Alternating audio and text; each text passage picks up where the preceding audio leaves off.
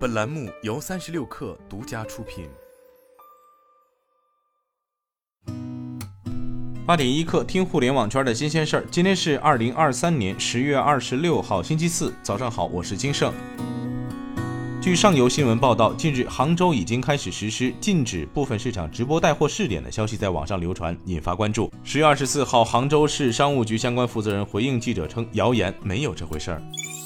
据国事直通车报道，中国黄金协会发布的数据显示，二零二三年前三季度全国黄金消费量为八百三十五点零七吨，与二零二二年同期相比增长百分之七点三二。其中，黄金首饰五百五十二点零四吨，同比增长百分之五点七二；金条及金币二百二十二点三七吨，同比增长百分之十五点九八；工业及其他用金六十点六六吨，同比下降百分之五点五三。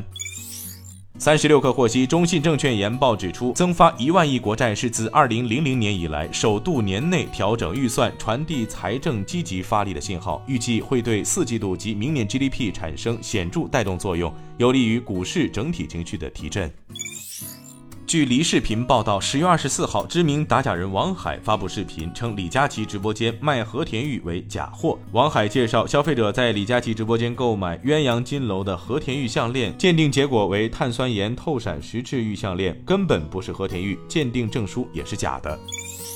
据智通财经报道，包括加州和纽约州等美国共四十一个州对 Meta 提起诉讼，称该公司旗下的 Instagram 和 Facebook 故意设计某些功能，使儿童对其平台上瘾，损害了年轻人的心理健康。相关诉讼还要求 Meta 赔偿，并希望结束其非法行为。